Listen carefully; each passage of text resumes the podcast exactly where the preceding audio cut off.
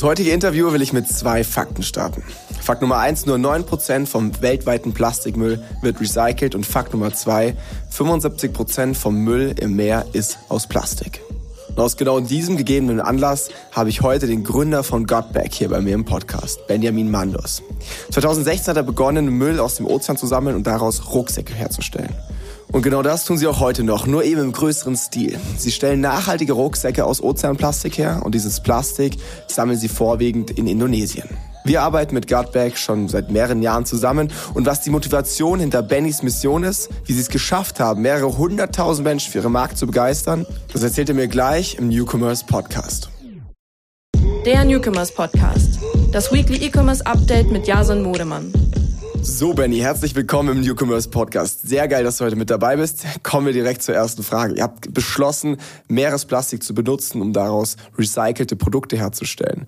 Wieso Rucksäcke? Ihr hättet alles machen können, aber ihr habt euch für Rucksäcke entschieden. Ja, das ist tatsächlich eine bisschen äh, längere äh, Geschichte. Ähm, es ging los mit einer langen Autofahrt, äh, damals mit einem Schulfreund äh, von mir und ähm, wir haben beide ähm, in Bezug äh, zum Meer und zum Wassersport schon seit Kindesbeinen an durch Segeln und durch Surfen. Mein Vater hat mich schon mit aufs Segelboot genommen, bevor ich laufen konnte und ähm, so ähm, ja lag uns dieses Thema irgendwie nahe. Wir haben früh mitbekommen, dass es eine Thematik gibt und haben für uns dann festgestellt eben auf dieser Autofahrt, ähm, dass wir erstmal gemeinsam was machen wollen. Ähm, das war erstmal so die Grundidee und haben dann, wie du es eben richtig gesagt hast, so verschiedene Sachen auch gebrainstormt und äh, hin, äh, vor und zurück überlegt, hatten auch schon längere Zeit so in unseren Berufen ähm, gearbeitet und hatten, glaube ich, einfach Lust ähm, auf was Neues. Ähm, und so ging dann diese, diese Reise los oder diese Brainstorm-Phase im Prinzip. Ne? So jeder Gründer vielleicht kennt das auch so ein bisschen, dass man einfach, äh, man liegt dann nachts wach und denkt nach und irgendwie so kam dann so über einen Zeitraum von ungefähr einem halben Jahr dann so eins zum anderen, dass dann so diese Idee entstanden ist, ähm, ja, Rucksäcke und ähm, dann, ähm, ja, warum kann man, wir wussten, man kann Plastik recyceln, haben gesagt, warum kann man nicht Plastik aus der Umwelt, aus dem Meer nehmen, das recyceln und so ging dann ähm, diese, diese Zeit los und dann äh, hat es zweieinhalb Jahre gedauert ungefähr, bis wir dann Ende 2018 äh, im November die Kickstarter-Kampagne gelauncht haben, den weltweit ersten Rucksack aus Meeresplastik. Okay, und im Anschluss habt ihr dann gestartet, Müll aus dem Meer zu sammeln, vor allem in Indonesien. Du hattest mir aber mal erzählt, ähm, dass du zum Fotografieren in Thailand warst und da so geschockt warst, wie viel Müll an den Stränden lag dass du da sehr stark irgendwie ergriffen warst. Am Ende wurde es aber dann Indonesien und nicht Thailand. Äh, warum? Hattest du irgendwie Kontakte nach Indonesien? Also wir waren zunächst mal ähm, am Atlantik und Mittelmeer ähm, aktiv und ähm, haben da ein Netzwerk ähm, ja gejoint im Prinzip, was ähm, auch schon unterwegs war und ähm, wir über ähm, Bekannte ähm, äh, ja dann eben auch Teil davon wurden und da angefangen haben. Aber dann war für uns ähm, ja sehr früh klar, okay, ähm, der das Epizentrum und äh, der Plastikverschmutzung, da wo wir am meisten auch erreichen können potenziell. Das liegt im asiatischen Raum ähm, und ähm, eben da auch, wo Plastikexporte ähm, hin ähm, ja, verschifft werden und äh, es aber kein Waste Management gibt und sehr viel Plastik im Meer landet. Und so sind wir dann ähm, auf die ja, Reise gegangen, haben dann ähm, geguckt, wie wir dort Anschlusspunkte finden können, haben dann Max kam dann mit als äh, Teammember auch mit an Bord, der dort sehr gut vernetzt war und hat dann dort unser jetzt größtes Cleanup ähm, aufgebaut, wo jetzt 2500 Fischer, Menschen ähm, daran beteiligt sind, ähm, als Beifang Plastik aus dem Meer zu sammeln, wenn sie draußen sind in der Region Demac, ähm, wo sehr viele Flüsse ins Meer ähm, fließen und sehr viel Plastikmüll ins Meer gelangt äh, und es dort rauszubergen, aus den Mangroven äh, zu holen ähm, und ähm, genau sind auch dabei, unseren Impact da immer weiter auszuweiten, auch an Landstrukturen aufzubauen, dass eben es gar nicht erst dazu kommen muss, dass Plastik ins, äh, ins Meer gelangt. Und ähm, genau, da sind wir jetzt äh, sind wir unterwegs und das ist unser größtes, mit Abstand größtes Cleanup. Wie gelangt der Müll ins Meer? Ähm, ist es, du meinst jetzt ja gerade auch schon, viel Müll wird in diese Regionen ähm, gebracht. Ähm, wie kommt der vom Land ins Meer? Ja, es sind verschiedene, ähm, es sind verschiedene Probleme oder Problemstellungen, die wir im Sommer global haben. Zum einen, ähm, du hast es angesprochen, auch im Intro, ähm, ist die Recyclingquote in, insgesamt international ist ähm, nach wie vor extrem gering ähm, und viel, äh, viel zu gering, gerade was ähm, auch die Non-Recyclables betrifft, also Plastiksorten, die sich sehr schwer recyceln lassen. Das sind zum Beispiel Multilayer-Plastiksorten, also wenn zum Beispiel ähm, Aluminium äh, zusammen mit Plastik ist für Verpackungen, verschiedene Plastiksorten zusammen. Das sind ähm, Plastiksorten oder Stoffsorten, die einfach sehr, sehr schwer zu recyceln sind, die damit auch ähm, ja einen sehr geringen Wert haben in der Wiederverwertung und dementsprechend ähm, dann auch ähm, sich eigentlich dann halt nur zum Verbrennen oder eben halt dann auch für, für Landfills im Prinzip ähm, eignen, also weil sie einfach keinen keinen Wert mehr haben, wie gesagt.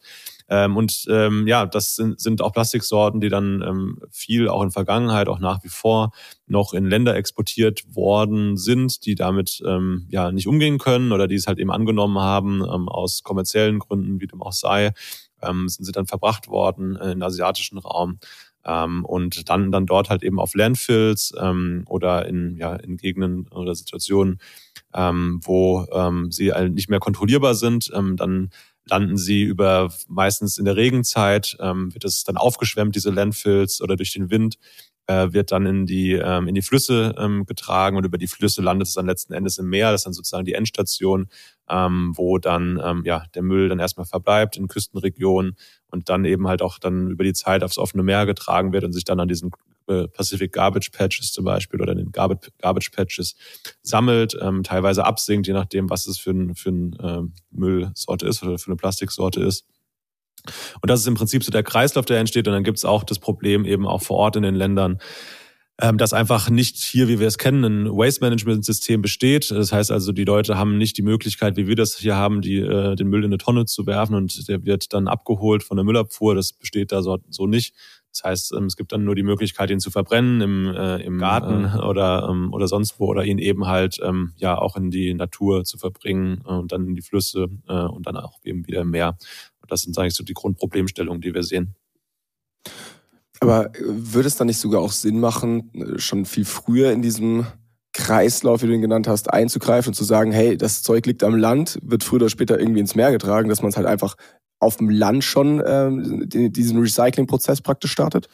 Ja, absolut. Das ist auch das, was wir ähm, jetzt gestartet haben. Das haben wir gerade jetzt erst ähm, vor kurzem, vor zwei Wochen oder so gestartet. Das ist das Projekt Ocean Impact Plastic. Ähm, wir sind gestartet als ja ein Fishing for Litter Projekt, so nennt man das. Also das, was wir angesprochen haben, dass wir eben ähm, ja, Fischer ähm, dafür intensivieren, bezahlen, dass sie Plastik als Beifang mit rausbringen und auch Sammelgruppen, ähm, die das dann von äh, aus den Mangrovenwäldern zum Beispiel ähm, sammeln. Aber ähm, was ähm, genau wir jetzt eben angesprochen haben, ist für uns immer wichtiger geworden, ähm, auch das Feedback aus den Communities, also aus den Dörfern, aus den Regionen, in denen wir aktiv sind, war eben das, ja, ähm, dass natürlich das Sammeln irgendwo sinnvoll ist, aber eben halt diese Strukturen fehlen. Und das ist genau das, wo wir jetzt auch ansetzen, dass wir sagen, wir wollen ähm, Community Points äh, weiter schaffen. Das heißt also Stellen, wo der Müll auch abgegeben werden kann, ähm, dass wir schon von vornherein eigentlich jetzt auch diese Systeme anfangen aufzubauen mit dem Geld, was wir eben einnehmen über den Verkauf der Rucksäcke, um ähm, genau das zu schaffen, äh, dass es eben nicht dazu kommt, dass der Müll äh, in, in, ins Meer gelangt oder in die Flüsse gelangt und dann ins Meer. Und äh, da sind wir jetzt ähm, ganz stark aktiv und wollen das immer weiter ausbauen. Wir haben jetzt hier direkt mit einem richtigen Deep Dive in eure komplette Wertschöpfungskette gestartet. ähm, vielleicht da auch direkt mal, hey, äh, mega, dass ihr das macht. Äh, ich, ich glaube, es ist eine super, eine super wichtige Arbeit, die ihr da vollbringt. Würdest du sagen, dass, ähm, dass wenn mehr Unternehmen und gerade jetzt wirklich Startups wie ihr ähm, die, die, die Sache mit dem Klimaschutz so ernst nehmen, dass, dass wir dann eine Chance haben, ähm, eine Klimakrise zu vermeiden, weil gerade ist ja schon so, dass irgendwie ähm, sich das Thema immer weiter zuspitzt. Alle, es ist zwar irgendwie total präsent, jetzt zumindest hier so in Mitteleuropa, aber trotzdem sind natürlich super viele Unternehmen, ähm, die halt dann irgendwie 1000 Euro im Jahr spenden für nachhaltige Kampagne, aber viel mehr dann auch nicht machen. Glaubst du, dass, äh, dass, dass da wirklich die Verantwortung bei, bei, bei den Unternehmen liegt ähm, oder unter anderem auch stark bei den Unternehmen liegt und wir so eine Chance hätten, ähm, die, die komplette Katastrophe zu vermeiden?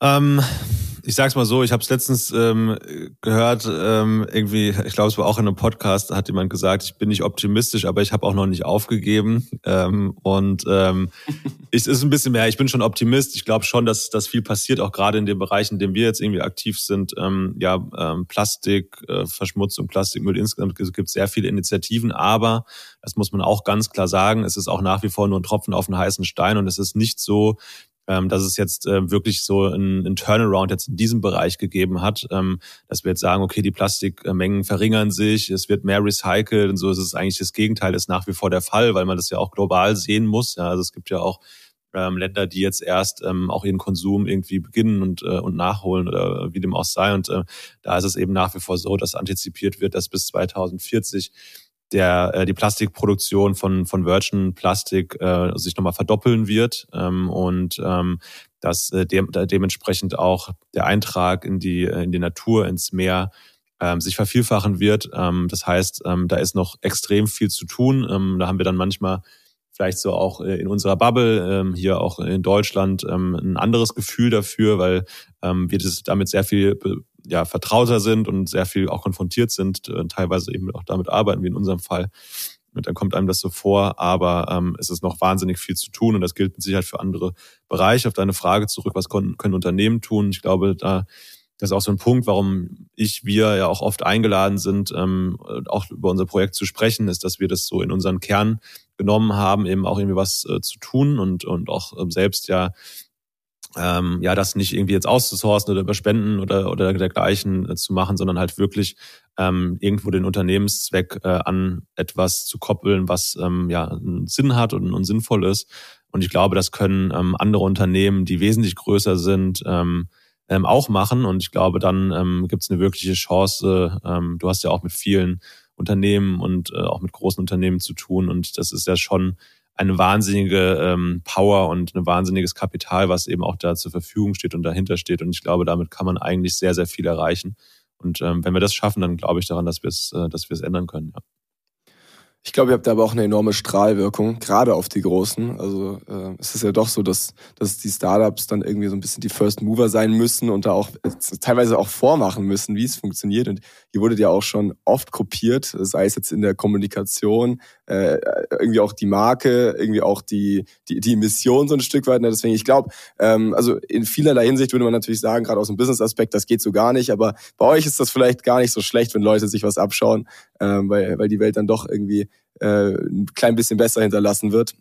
Aber lass gerne jetzt so ein bisschen nach den ersten zehn Minuten, wo wir sehr viel irgendwie über das Thema Nachhaltigkeit geredet haben, was ja auch eine perfekte Einleitung ist ins Thema, weil das ist euer, euer Kern, so ein Stück weit Richtung wirklich dem Unternehmen Godback ähm, mal schauen. Mhm. Ähm, was, was mich da halt nochmal ganz stark interessieren würde, wäre, wie, wie lange hat es gedauert, dieses Konzept zu entwickeln, wirklich?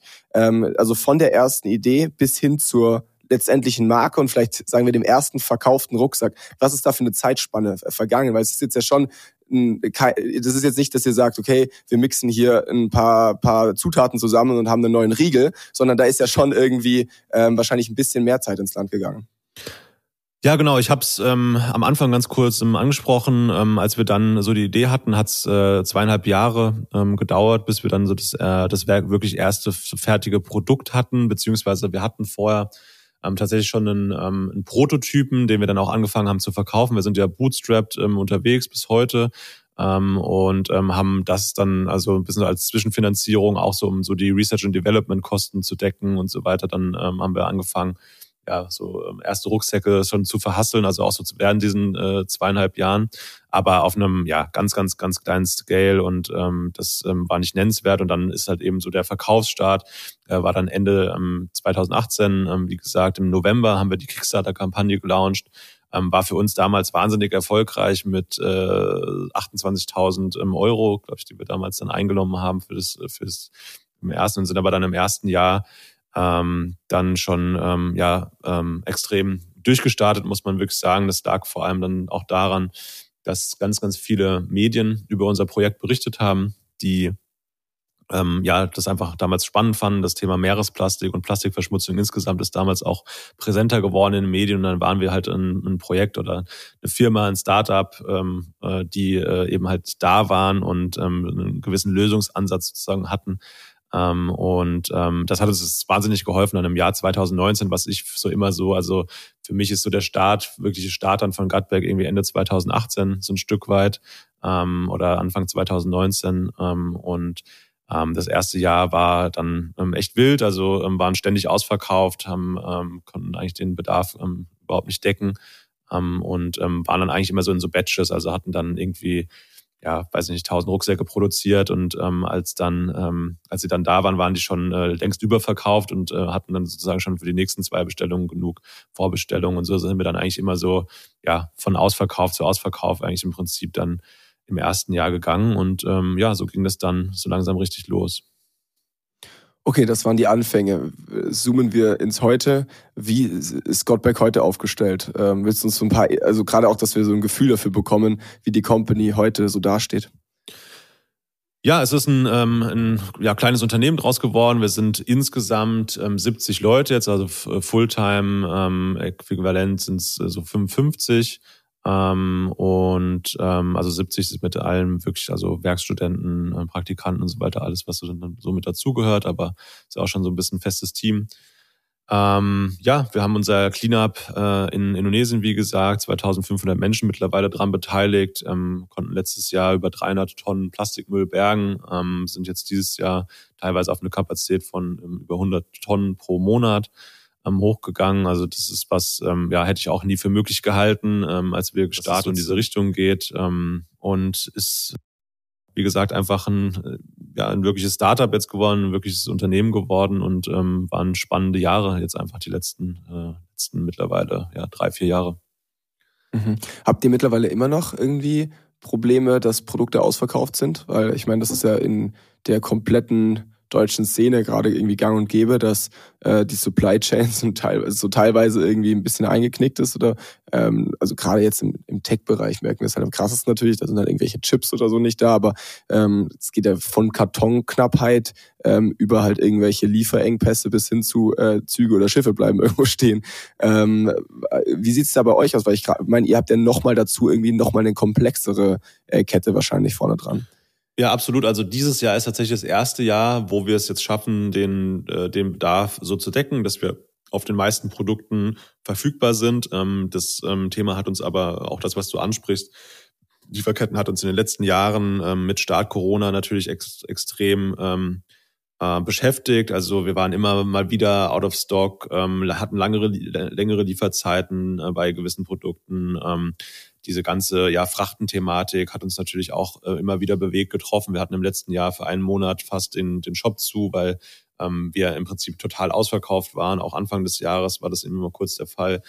Ähm, das ist, ähm, ja, das äh, hat uns äh, ja gerade jetzt auch im letzten Jahr wirklich ähm, ähm viel bewegt, ähm, ganz klar. Und dementsprechend ist es jetzt im Moment ähm, ja echt cool, dass wir es jetzt so das erste Mal eigentlich wirklich seitdem wir gestartet sind, äh, schaffen, eigentlich äh, fast dauerhaft verfügbar zu sein. Und das ist ähm, ja auf jeden Fall echt cool. Es ist, äh, ist zwar natürlich irgendwie so auch in gewisser Weise vielleicht manchmal dann auch gerade in der Anfangszeit ein Luxusproblem, ja, cool, wenn die Nachfrage so hoch ist, ähm, aber trotzdem ähm, hast du ja dann damit auch extrem viel ähm, Themen, äh, Kunden, die natürlich nachfragen, äh, wann gibt's wieder Produkte, wann kommt meine Ware und diese, diese ganzen Sachen, das hält natürlich die ähm, dann auch das Team auf Trab und dementsprechend ist es jetzt im Moment cool, dass wir, dass wir verfügbar sind. Hast du da irgendwelche Tipps und Tricks, die du teilen kannst? Weil ähm, äh, habt ihr da habt ihr da jemanden drauf sitzen jetzt mittlerweile auf dem Thema, der das Thema extrem ownt, was ihr davor nicht hattet, oder wie habt ihr das in den Griff bekommen? Ja, tatsächlich. Also zum einen, glaube ich, sind es insgesamt ähm, viele Learnings, die wir natürlich jetzt so über die letzten Jahre ähm, irgendwie gesammelt haben, dass wir natürlich jetzt auch mittlerweile besser den Bedarf antizipieren, dass wir ähm, ja besser verstehen auch, wie viel jetzt zum Beispiel, wenn wir eine neue Farbe äh, launchen, wie viel brauchen wir. Da haben wir natürlich jetzt viel mehr viel, viel mehr Datenpunkte, viel mehr einfach Learnings auch und viel mehr Wissen, als wir das natürlich am Anfang hatten. Und dann ähm, ist tatsächlich so, dass jetzt ähm, der Christian Brandt auch mit äh, zum Team gestoßen ist, der ähm, auch ehemalig äh, COO von Jack Wolfskin, ähm, ist ein sehr erfahrener Mann, ähm, ja, also in seiner Rolle extrem gut ähm, und hat dieses ganze Thema Sourcing, Buying und natürlich auch so Bestandsplanung und so weiter ähm, auch jetzt ähm, ja einfach extrem geowned, so wie du es gesagt hast, und ist da, ist da dran und dementsprechend geht's da in dem Bereich professioneller zu, besser zu und ähm, ja, genau, wir sind auf einem guten Weg. Äh, du hattest eingangs, also wir haben ja davor schon ein bisschen gequatscht und da meintest du, ähm, dass Amerika jetzt langsam so richtig ähm, abhebt. Finde ich total geil, weil ich meine, wir arbeiten jetzt ja auch schon ein bisschen länger zusammen und Amerika war jetzt schon gerade im Online so ein bisschen die Zähne auch ausgebissen. Ne? Das ist mhm. einfach ein Markt, der erfordert unfassbare Mengen an Kapital. Ähm, und da kannst du als deutsches Startup schon schnell auch mal ein bisschen Geld verbrennen. Ähm, und äh, ich glaube, so richtig los ging es da, nachdem wir wirklich irgendwie im Retail jetzt irgendwie so die ersten äh, die ersten Learnings gemacht habt, beziehungsweise auch, ich habe die ersten Preise gewonnen. Also meint das irgendwie den Outdoor Retail Award, das ist einer der angesehensten Awards in, der, in, dem, in dem Bereich. Die haben davor irgendwie Brands wie Patagonia oder North Face gewonnen. Ähm, also mega, mega Meilenstein auch für euch. Gratulation an der Stelle. Ähm, wie, sind, wie sehen da die nächsten Schritte aus? Weil ich meine, ihr wart schon immer eine sehr globale Company. irgendwie, ihr habt von Indonesien das Plastik geholt, habt in Deutschland verkauft. Jetzt geht's auf die andere Seite der Welt irgendwie auch noch. Ihr, ihr spannt euer Netz echt weiter. Ähm, wie sehen da die nächsten Schritte aus? Was habt ihr vor? Ähm, ja, also Erstmal, ähm, ich kann äh, das, was du in, der Frage beschrieben hast, nur be bejahen oder bestätigen. Also wir haben uns äh, online-seitig in Staaten echt die Zähne ausgebissen. Das war wirklich ähm, auch eine ach ja, irgendwie, man hat schon irgendwie die ganze Zeit auch super Feedback bekommen und ähm, da lief es irgendwie auch gut und war irgendwie auch in, in ähm, ist auch in super Kooperationen jetzt auch auch nach wie vor irgendwie äh, drinne. Aber so richtig ist es einfach online-seitig nie losgelaufen und alles, was so in Deutschland irgendwie für uns auch funktioniert hat als Hebel, hat in Amerika nicht funktioniert oder nicht so gut funktioniert oder einfach nicht so, dass man halt ähm, sagen kann, okay, damit kann man halt irgendwie dort auch ja am Ende des Tages skalieren oder irgendwie auch ein, äh, ein, ein, ja, nachhaltiges Geschäft irgendwie aufbauen, weil wir einfach halt Geld verbrannt haben. Und dann haben wir ganz klar ähm, jetzt Ende letzten Jahres, ähm, also wir waren dann ja zu dem Zeitpunkt dann jetzt dann ein Jahr in Staaten unterwegs. Wir sind ja in Deutschland auch im Retail gewesen und haben das auch direkt in, äh, in, in Amerika gestartet, aber eben nicht mit so einem starken Fokus und haben dann jetzt Ende letzten Jahres ähm, gesagt, okay, ähm, wir äh, cutten ähm, zum jetzigen Zeitpunkt komplett unsere ähm, Online-Marketing-Aktivitäten im Prinzip, äh, machen nur noch ein bisschen äh, Retargeting und ähm, äh, sind ansonsten voll Fokus auf den Retail gegangen und das zahlt sich ähm, im Moment extrem aus. Ähm, ähm, wir haben dann ähm, recht schnell ähm, auch gute Sales Reps gefunden. Das ist ähm, Vertreter, die in den verschiedenen Regionen in, äh,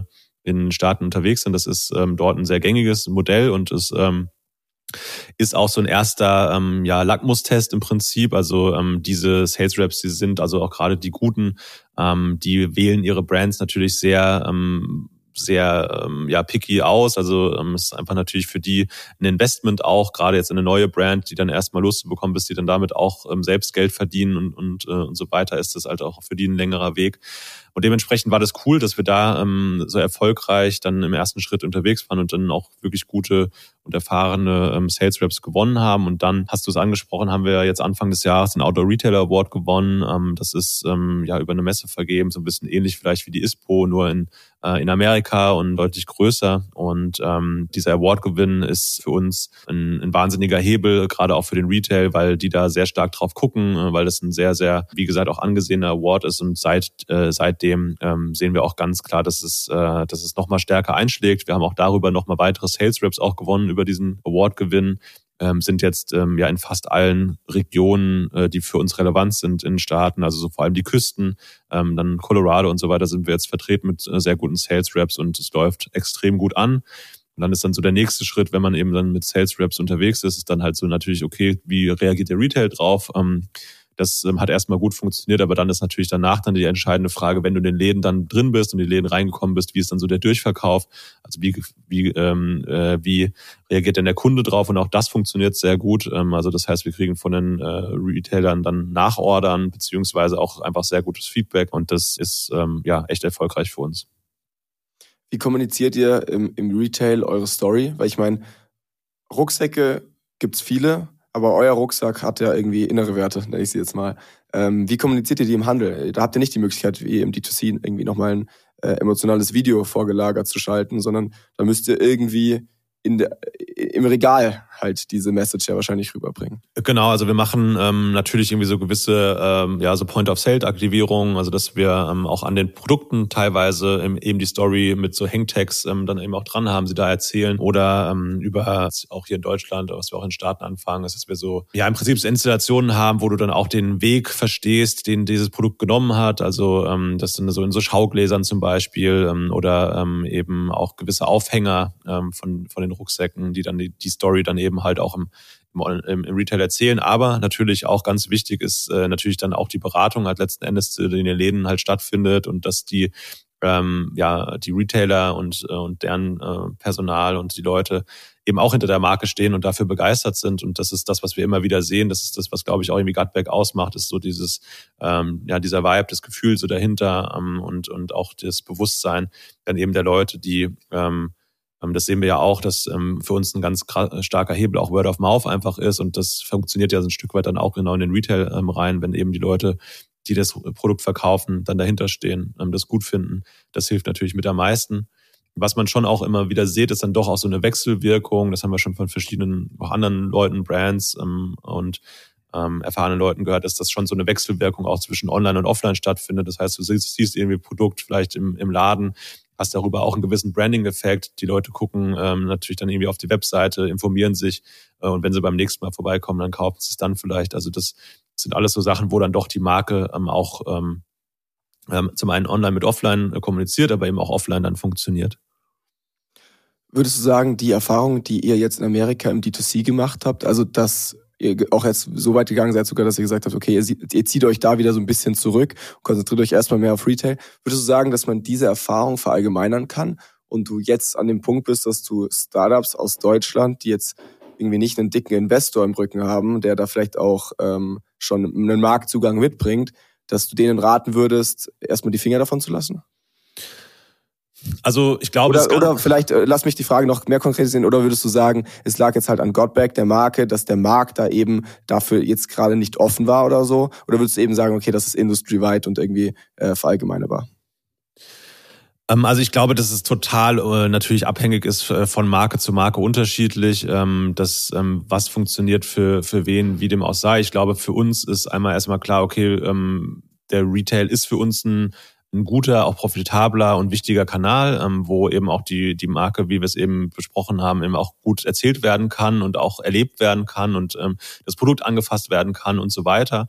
Ich glaube schon, und das, ich meine, das, das siehst du ja auch, wie sich jetzt Online-Marketing auch jetzt in Deutschland ähm, und dann ist vielleicht ja immer auch so ein bisschen Amerika äh, ein paar Jahre vielleicht dann so voraus, dass das eben auch irgendwie schwieriger wird. Und was ich schon glaube oder was ich so ein bisschen sehe, ist so, dass so diese D2C-Geschichte, wie wir sie ja vor ein paar Jahren irgendwie auch gehört haben, so diese große Zeit so der D2C-Brands, ähm, dass ich das so heute als ein bisschen auch als ein Mythos irgendwo ansehe, ja, weil irgendwo, da war ja immer dann so das, das Grundprinzip oder die Grundaussage, ja, cut out the middleman ähm, und ähm, sozusagen direkt als Marke an den Konsumenten dran und da ist natürlich auch viel Wahres dran, ne? man hat den Kontakt, ähm, das ist, das ist, ist ein gutes Modell im Prinzip, aber was halt dabei immer so ein bisschen vergessen wird, ist, dass halt jetzt nicht der Middleman mehr halt der Retailer zum Beispiel ist, sondern dass es da halt dann halt Facebook, Google ähm, und äh, Instagram True. oder äh, halt sind und die bezahlst du dann halt und äh, äh das ist ja das, was wir halt irgendwie ich habe, wie du auch, mit, mit ganz vielen Unternehmen, mit ganz vielen anderen Startups auch irgendwie zu tun und äh, da sind die Preise stark steigend. Es gibt immer wen, weniger Möglichkeiten eben auch äh, das Targeting, das weißt du viel besser als ich. Ähm, und ähm, dementsprechend glaube ich, dass tatsächlich im Prinzip dieser Weg halt auch über den Retail wieder auch attraktiver wird. Das sieht man ja auch jetzt irgendwie. Ich höre viele Leute dann auch wieder haben wir, glaube ich, auch schon mal drüber gesprochen, über TV-Reden und über, keine Ahnung, über, also auf einmal werden ja wieder so diese, äh, diese, äh, diese Wege ja auch wieder irgendwo interessant, ja. Und das sehe ich für uns jetzt in, in Amerika auf jeden Fall ähm, erfüllt, dass das für uns ein kosteneffizienterer Weg ist, Kunden äh, zu gewinnen irgendwo, ein, äh, ein einfacher, einfach skalierbarer Weg, ähm, weil du halt nicht diese Vorinvestment hast und vor allem nicht Vorinvestments, wo du halt nicht weißt, was irgendwie bei rauskommt im Prinzip.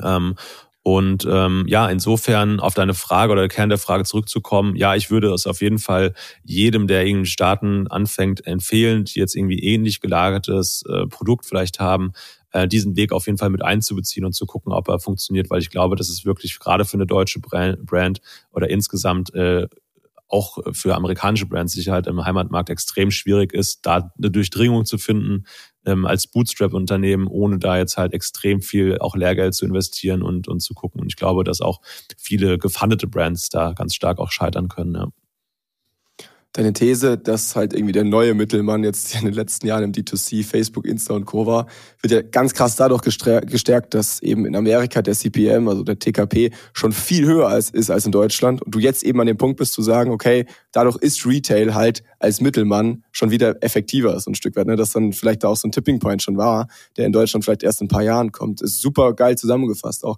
Würdest du sagen, dass jetzt gerade in Deutschland ihr natürlich, weil ihr auch in, der Letz-, in den letzten Jahren schon, wo die CPMs und so weiter irgendwie noch so ein bisschen moderater waren, weil ihr da schon eine starke Marke aufgebaut habt, ihr in Deutschland jetzt eben diesen D2C äh, Zugang einfach hattet, den ihr in, in Amerika einfach gar nicht habt, wo natürlich auch nochmal ein Markenaufbau viel teurer wird. Ich meine, ich, äh, ich denke natürlich immer super gerne jetzt irgendwie zum Beispiel an das Gewinnspiel von letztem Jahr, ne, wo ihr irgendwie 250.000 oder 300.000, ich weiß gar nicht, wie viel es am Ende waren, neue Follower irgendwie generieren konntet. Ja, hier ownt ihr das Thema ja wirklich. Ne? Also wenn, wenn, wenn hier jemand irgendwie an nachhaltige Marke denkt, dann denkt er an Godback. Und das ist natürlich eine ganz starke Stellung, die ihr in Amerika einfach noch nicht habt.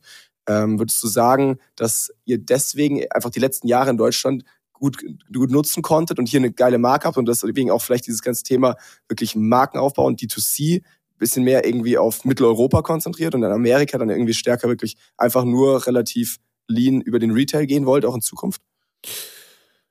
Ähm, also was jetzt Europa betrifft, bin ich da so ein bisschen anders eingestellt. Also das, das haben wir schon jetzt auch, also sieht man jetzt schon auch Zahlen, also dass jetzt irgendwie ähm, Frankreich jetzt zum Beispiel, da ähm, ist das mit Sicherheit noch günstiger, ja, ähm, irgendwie auch. Also da ähm, sehen wir jetzt schon so eine, also das ist mit Sicherheit ein Markt, den wir uns auch irgendwann angucken werden, dass wir ähm, sehen, also da ist zum einen irgendwie nachhaltiges Interesse da und auf der anderen Seite ist aber auch in diesem Bereich ähm, noch ähm, online-seitig was möglich ist. Glaube ich, kann man nicht verallgemeinern, ähm, jetzt auch, auch jetzt in Europa nicht, äh, in, in Ländern. Das sieht, glaube ich, für die Niederlande zum Beispiel dann schon wieder anders aus als eben, wie gesagt, für Frankreich oder die Nordics oder wie auch immer. Das, das glaube ich nicht. Ich glaube, dass generell so dieser Mix, den wir jetzt halt haben, also dass wir als Multichannel-Brand halt schon mit einem D2C-Fokus ähm, ähm, ganz klar unterwegs sein werden, auch in Europa. Das, das denke ich schon. Also ich glaube nicht, dass wir das da so vorfinden werden, wie wir es jetzt irgendwie in den USA gesehen haben. Äh, muss man sich einfach, ähm, glaube ich, ähm, angucken. Und zu dem ersten Teil der Frage, ähm, ja, ich glaube schon, natürlich ähm, haben wir in, in Deutschland noch ähm, zu einem Zeitpunkt irgendwo auch angefangen und angefangen, eben auch in diesen Bereich rein zu investieren ähm, wo das noch ein Stück weit ähm, einfacher war, als es das vielleicht jetzt ist. Das, das denke ich schon. Ähm, aber es funktioniert für uns auch jetzt nach wie vor in, in Deutschland gut. Aber natürlich wahrscheinlich halt auch auf, wie du es angesprochen hast, auf einer gewissen Ebene halt schon, auf einer gewissen Plattform äh, schon, dass eben eine gewisse Bekanntheit der Marke dann eben schon da ist. Und das hilft natürlich ähm, extrem. Und das ist auch was, was ähm, wir auch immer ähm, in Amerika auch irgendwie auch gesehen haben, dass es dann ähm, äh, wir Feedback bekommen haben, auch von anderen Brands und, und größeren Brands und so weiter, dass, dass wenn du eben dann schon so eine gewisse Markenbekanntheit hast, dann kannst du natürlich auch wieder profitabler im Bereich Online-Marketing irgendwie unterwegs sein. Aber den Aufbau, wie gesagt, der ist da einfach wahnsinnig schwierig. Ja, ja okay. Lass mal jetzt gegen Ende noch ganz kurz auf das Thema HR eingehen, weil ich stelle mir irgendwie euch als, ich empfinde euch als irgendwie sehr, sehr sexy Arbeitgeber. Ich habe keine Ahnung warum, einfach auch durch das Thema, dass ihr eine Mission habt, dass ihr irgendwie eine starke Marke aufgebaut habt. Ähm, ist das nur so eine externe Perspektive, wo ich, wo, die ich habe, oder würdest du sagen, gerade weil ihr diese ganzen ähm, Benefits dann irgendwie auch habt, ähm, seid ihr ein attraktiver Arbeitgeber und äh, tut euch tendenziell einfacher, äh, gute Leute zu finden? Weil das Problem hat gerade jeder. Ja. Also Jason, zunächst mal würde ich dir natürlich eine Stelle für dich auf jeden Fall schaffen im Bereich äh, Online-Marketing, wenn du ein Interesse hast. Bewerbung geht nachher raus. genau. ähm, ja, nein, ich glaube, es, es ist richtig. Ich glaube schon, dass, ähm, dass ähm, heute ähm, sehr viele, ja, gerade jüngere Leute, ähm, aber auch insgesamt, also wir haben auch, ähm, wir haben Christian Brandt angesprochen, ne? auch er ist jetzt auch hier wegen der Mission und, äh, und wegen, also der ähm, hat nichts mehr zu machen, nichts mehr zu beweisen, aber er hat einfach irgendwie nochmal Bock, ähm, ja, ein Unternehmen aufzubauen, was halt einfach irgendwie einen, äh, einen Mehrwert generiert. Und ähm, ich glaube, das ist für ganz viele Leute ähm, und, und Menschen ähm, ja draußen im Moment einfach ein, ein Thema und irgendwie auch wichtig, ja, und äh, irgendwie ähm, wollen was, was Sinnvolles und wollen diese Lebenszeit oder diese Arbeitszeit, die, die einen sehr, sehr großen Teil unseres Lebens irgendwie einnimmt, was mit was Sinnvollem gestalten und, und verbringen. Und ähm, dementsprechend sehen wir das schon. Es ist äh, immer ganz klar in jedem Bewerbungsgespräch, ähm, das äh, auch mit vorrangige Thema, dass die Leute das sagen, dass sie was, was Sinnvolles machen wollen, dass sie ähm, an die Mission glauben. Und dementsprechend hilft uns das auf jeden Fall ähm, auch beim, äh, beim Thema ähm, äh, Leute und Recruiting, ja. Okay, mega. Letzte Frage. Äh, wir haben jetzt sehr viel heute irgendwie um den Umgang mit natürlichen Ressourcen gesprochen und äh, da stellt sich jetzt natürlich irgendwie für viele Hörer bestimmt auch die Frage, hey, was können wir machen? Also klar, Gutback kaufen. Ich glaube, das haben wir, das ist, können wir jetzt einen Haken dran machen. Ähm, aber was sind so Themen, die du vielleicht auch deinem Team oder deinem Umfeld rätst, da ihr euch jetzt ja schon sehr viel irgendwie auch mit der Thematik beschäftigt? Was sind so Themen, wo, wo der, wo der Einzelne einen Unterschied machen kann?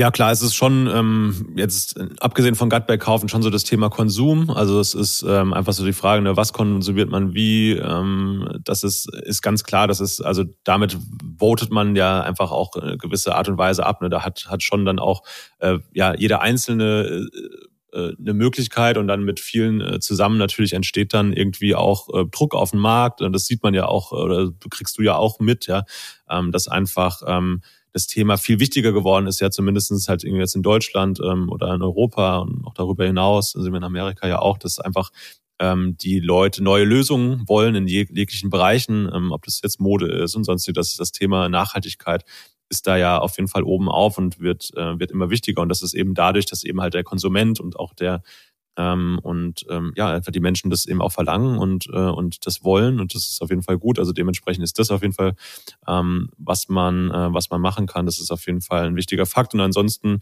ähm, ja, es gibt dann ähm, natürlich auch die Möglichkeit, irgendwie auch politisch irgendwie Einfluss zu nehmen, ja, äh, zumindest wenn man halt irgendwie wählen kann.